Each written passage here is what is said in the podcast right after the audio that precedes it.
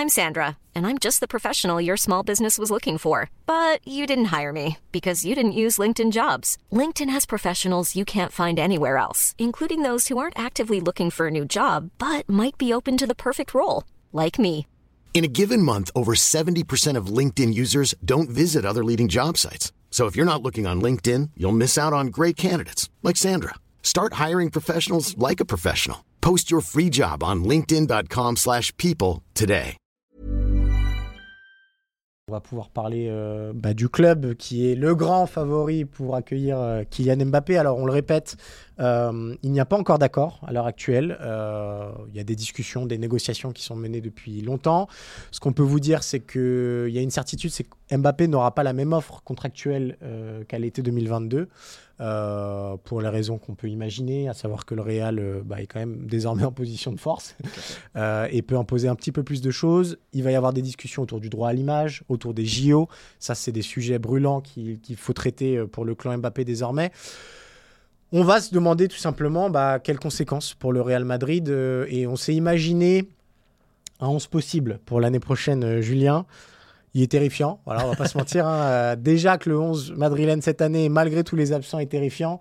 Euh, au complet, c'est une armada euh, incroyable avec Courtois dans les buts. Alors on l'a- mis en 4-3-3. Peut-être qu'on peut imaginer de garder le système actuel de Carlo Ancelotti en 4-3-1-2 avec Jude Bellingham très libre et devant un duo Vinicius Mbappé. Mais on a décidé de faire un 4-3-3 avec Courtois dans les buts, donc Carvajal, Militao, Rudiger à la bas.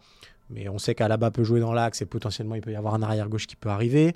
Un milieu de terrain où euh, il y a trop de choix, ça a été dur de choisir. On a mis euh, Valverde, Chouameni, Bellingham, mais euh, Tony Kroos est encore là. Peut-être que Luka Modric partira à la fin de la saison. Kamavinga est encore là. Voilà, il y, a du- il y a du monde.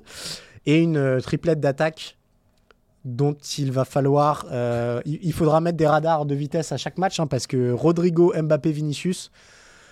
Mon Dieu, mon Dieu, mon Dieu, que je n'aimerais pas être défenseur pas face à... quoi. Ouais, que je, que je n'aimerais pas être défenseur face à cette triplette-là. En transition, c'est létal. En possession, ça peut faire aussi très mal dans les petits espaces. Donc voilà, c'est une équipe euh, terrifiante et avec Mbappé, euh, le Real irait euh, au bout de son projet mis en place depuis plusieurs saisons, rajeunissement et en fait c'est la, c'est la cerise d'un gâteau qui est déjà très très costaud. Oui, euh, que dire euh, C'est parfait ce que fait le Real depuis plusieurs saisons. Parce que euh, finalement, en restant assez discret chaque été, même s'il y avait ce feuilleton Mbappé en fond, mais voilà, un, joueur majeur par an recruté pour 100 millions d'euros. Il y a eu Chouameni, il y a eu Bellingham. Ces joueurs-là s'intègrent parfaitement. Le niveau du Real Madrid est toujours très élevé. Le Real Madrid, a priori, va décrocher la Liga sauf euh, gros accident. Il reste performant en Ligue des Champions, ça fonctionne. Euh, c'est cohérent à la fois sportivement et à la fois en termes de finances. Euh, le Real est toujours le club qui génère le plus de bénéfices, en tout cas de revenus, pardon, depuis la saison dernière. Enfin, la saison dernière encore, c'était le cas. On peut aussi évoquer cette fameuse masse salariale qui a Ouais. bien été allégée Avec le départ de, de Karim Benzema avec notamment. le départ de Benzema, avec le départ de Ramos, avec le Ouais. départ d'Eden Hazard aussi. Euh, même si elle va de nouveau remonter euh, avec l'arrivée de Kylian Mbappé. Bref, tout ce que fait le Real Madrid est cohérent. Et a priori, euh, le Real a une équipe pour dominer encore pour la prochaine décennie. Ce qui est intéressant euh, et, pour euh, compléter le tableau, c'est que dans son recrutement, sans le vouloir et en incorporant des joueurs de talent, ils ont aussi pris des joueurs euh, bah, qui, sont, qui seront ravis d'accueillir Kylian Mbappé. Je pense à Chouameni, je pense à Kamavinga. Voilà, on a vu la réaction de, de Chouameni sur Twitter, enfin sur X, pardon. Euh, euh, ce jeudi avec euh, des pop-corn, je pense qu'ils l'attendent de pied ferme et c'est une très bonne idée aussi de se dire que Mbappé débarquera pas dans un vestiaire 100% espagnol avec euh, les codes, même si c'est toujours particulier de débarquer au Real Madrid, mais ce que je veux dire, c'est qu'il aura au moins un petit cocon français euh, qui pourra le, rassurer. Euh, ouais, Et puis surtout, euh, le Real n'aura pas un problème qu'il a longtemps eu, c'est-à-dire avec un vestiaire plein de stars, en tout cas de stars euh, qui ont un certain ego. Ouais. Parce que des stars, il y en a évidemment au Real. Vinicius est une star. Mais c'est une star qui est plutôt dans un esprit euh, collectif, qui s'est fondu dans un collectif et qui n'était pas une star quand euh, il est arrivé. Donc c'est quelque chose de différent. Là, Mbappé sera la, la star absolue et a priori, ça posera pas de problème dans le vestiaire. Ouais, c'est peut-être le seul risque que je soulignerais quand même en termes salarial. Euh, on, vous a mis la grille salariale du Real Madrid de cette saison.